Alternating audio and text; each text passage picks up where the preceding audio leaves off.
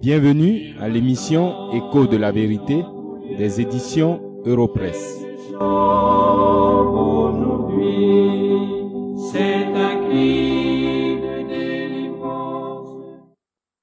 Le texte de la Bible que je vais lire dans quelques instants, c'est Marc chapitre 10 du verset 17 au verset 24. C'est le récit de la rencontre entre le Seigneur Jésus et celui qu'on a surnommé le jeune homme riche. Il est écrit. Comme Jésus se mettait en chemin, un homme accourut et, se jetant à genoux devant lui, Bon maître, lui demanda-t-il, que dois-je faire pour hériter la vie éternelle? Jésus lui dit, Pourquoi m'appelles-tu bon? Il n'y a de bon que Dieu seul. Tu connais les commandements. Tu ne commettras point d'adultère. Tu ne tueras point. Tu ne déroberas point. Tu ne diras point de faux témoignages. Tu ne feras tort à personne. Honore ton père et ta mère. Il lui répondit, Maître, j'ai observé toutes ces choses dès ma jeunesse. Jésus, l'ayant regardé, l'aima et lui dit, Il te manque une chose. Va, vends tout ce que tu as, donne-le aux pauvres, et tu auras un trésor dans le ciel. Puis viens et suis-moi. Mais, affligé de cette parole, cet homme s'en alla tout triste, car il avait de grands biens. Jésus, regardant autour de lui, dit à ses disciples, qu'il sera difficile à ceux qui ont des richesses d'entrer dans le royaume de Dieu. Les disciples furent étonnés de ce que Jésus parlait ainsi. Et, reprenant, il leur dit, Mes enfants, qu'il est difficile à ceux qui se confient dans les richesses d'entrer dans le royaume de Dieu.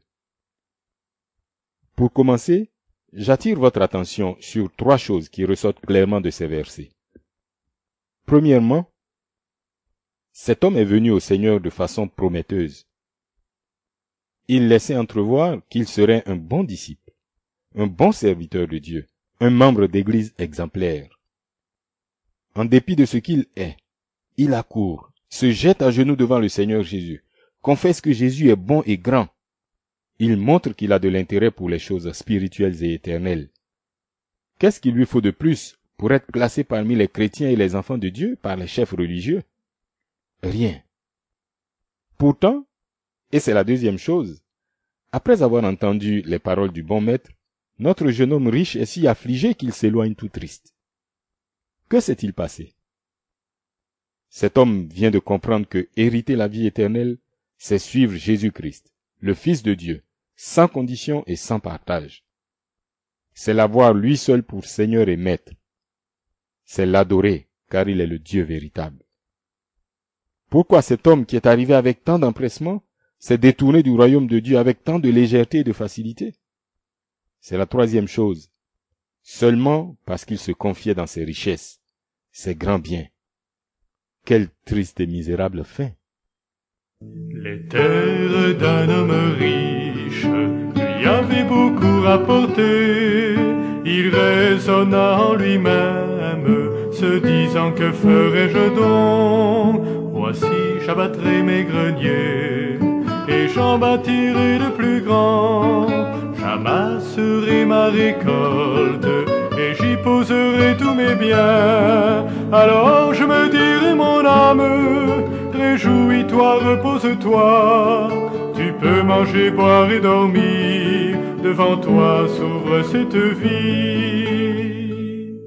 Cette nuit-là, Dieu lui parla insensé aujourd'hui même, je rappellerai ton âme et ce que tu as préparé. À qui sera-t-il donc donné? Nous sommes profondément peinés de voir cet homme s'éloigner du Sauveur et se détourner de la vie éternelle pour si peu. Oui, vous m'avez bien entendu. En comparaison avec l'éternité, les grands biens de cet homme et tous les grands biens en réalité sont très peu de choses. C'est cette vérité que le Seigneur Jésus enseigne en Matthieu chapitre 16 lorsqu'il pose la question suivante. Que servirait-il à un homme de gagner tout le monde s'il perdait son âme? L'histoire du jeune homme riche montre combien il sera difficile à ceux qui ont des richesses d'entrer dans le royaume de Dieu. L'homme naturel aime les honneurs et la gloire. Or, la richesse procure ces choses. Beaucoup pensent et soutiennent que l'argent permet de tout faire. C'est bien pour cela que l'homme célèbre la richesse et les biens matériels. Chacun se bat pour s'en procurer le plus possible, peu importe la manière. Dans la parabole du semeur, Matthieu chapitre 13, au verset 22, le Seigneur décrit ainsi le troisième type de terrain. Celui qui a reçu la semence parmi les épines, c'est celui qui entend la parole, mais en qui les soucis du siècle et la séduction des richesses étouffent cette parole et la rendent infructueuse. Les soucis du siècle et la séduction des richesses ne peuvent cohabiter avec la foi en Jésus-Christ. Les deux s'excluent mutuellement.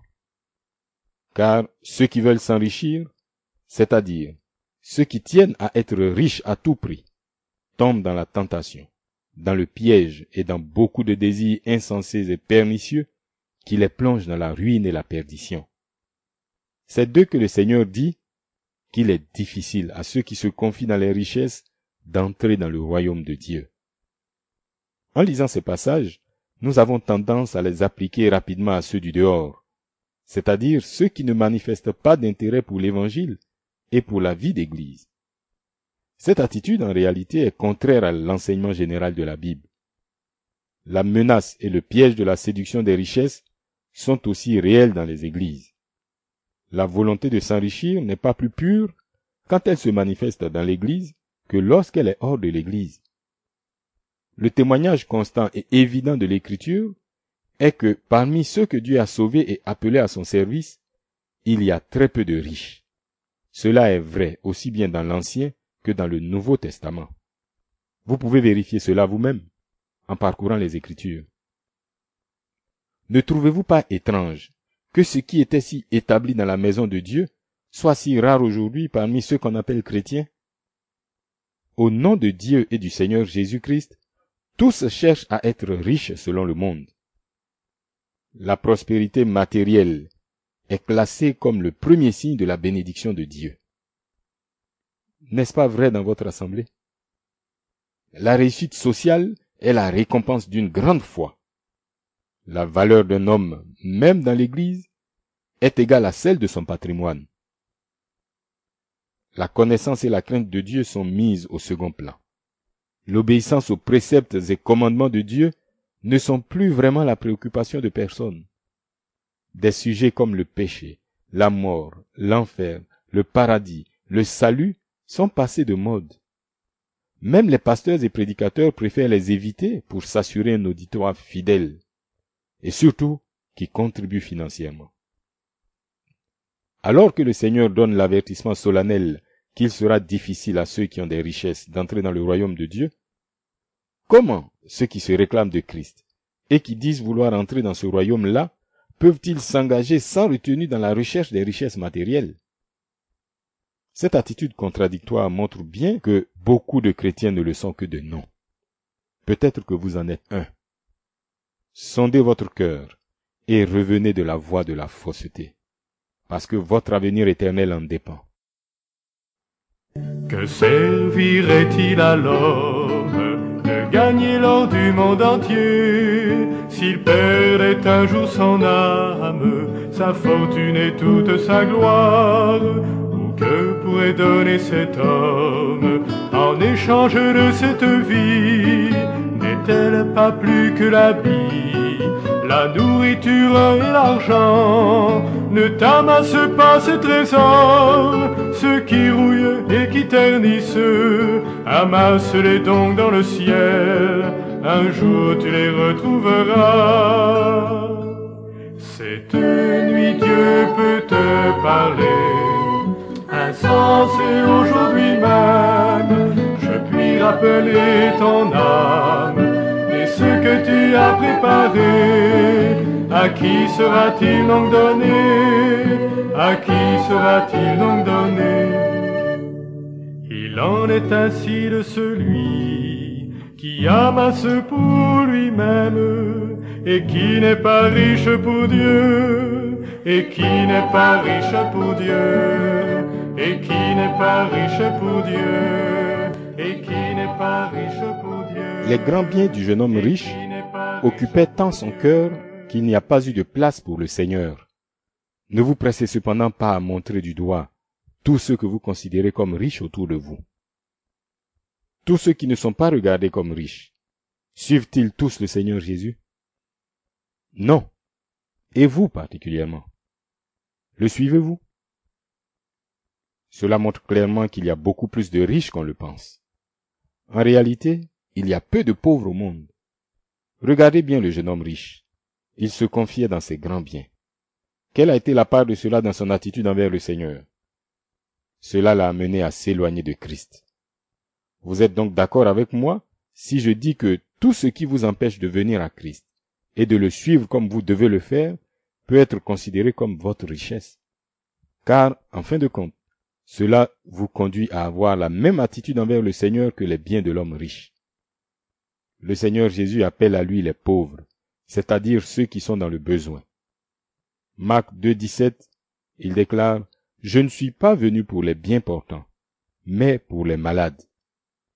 Et combien se reconnaissent malades et viennent aux médecins divins Très peu de personnes, n'est-ce pas? Il déclare encore, Venez à moi, vous tous qui êtes fatigués et chargés, et je vous donnerai du repos. Très peu se sentent concernés et viennent à lui, malgré l'affluence qu'il y a dans les églises. Je veux m'adresser à vous directement et en particulier. Vous reconnaissez-vous fatigué et chargé par la condamnation et la domination du péché qui pèse sur vous? N'êtes-vous pas lassé des traditions et cérémonies de la religion sans vie auxquelles vous vous soumettez sans conviction?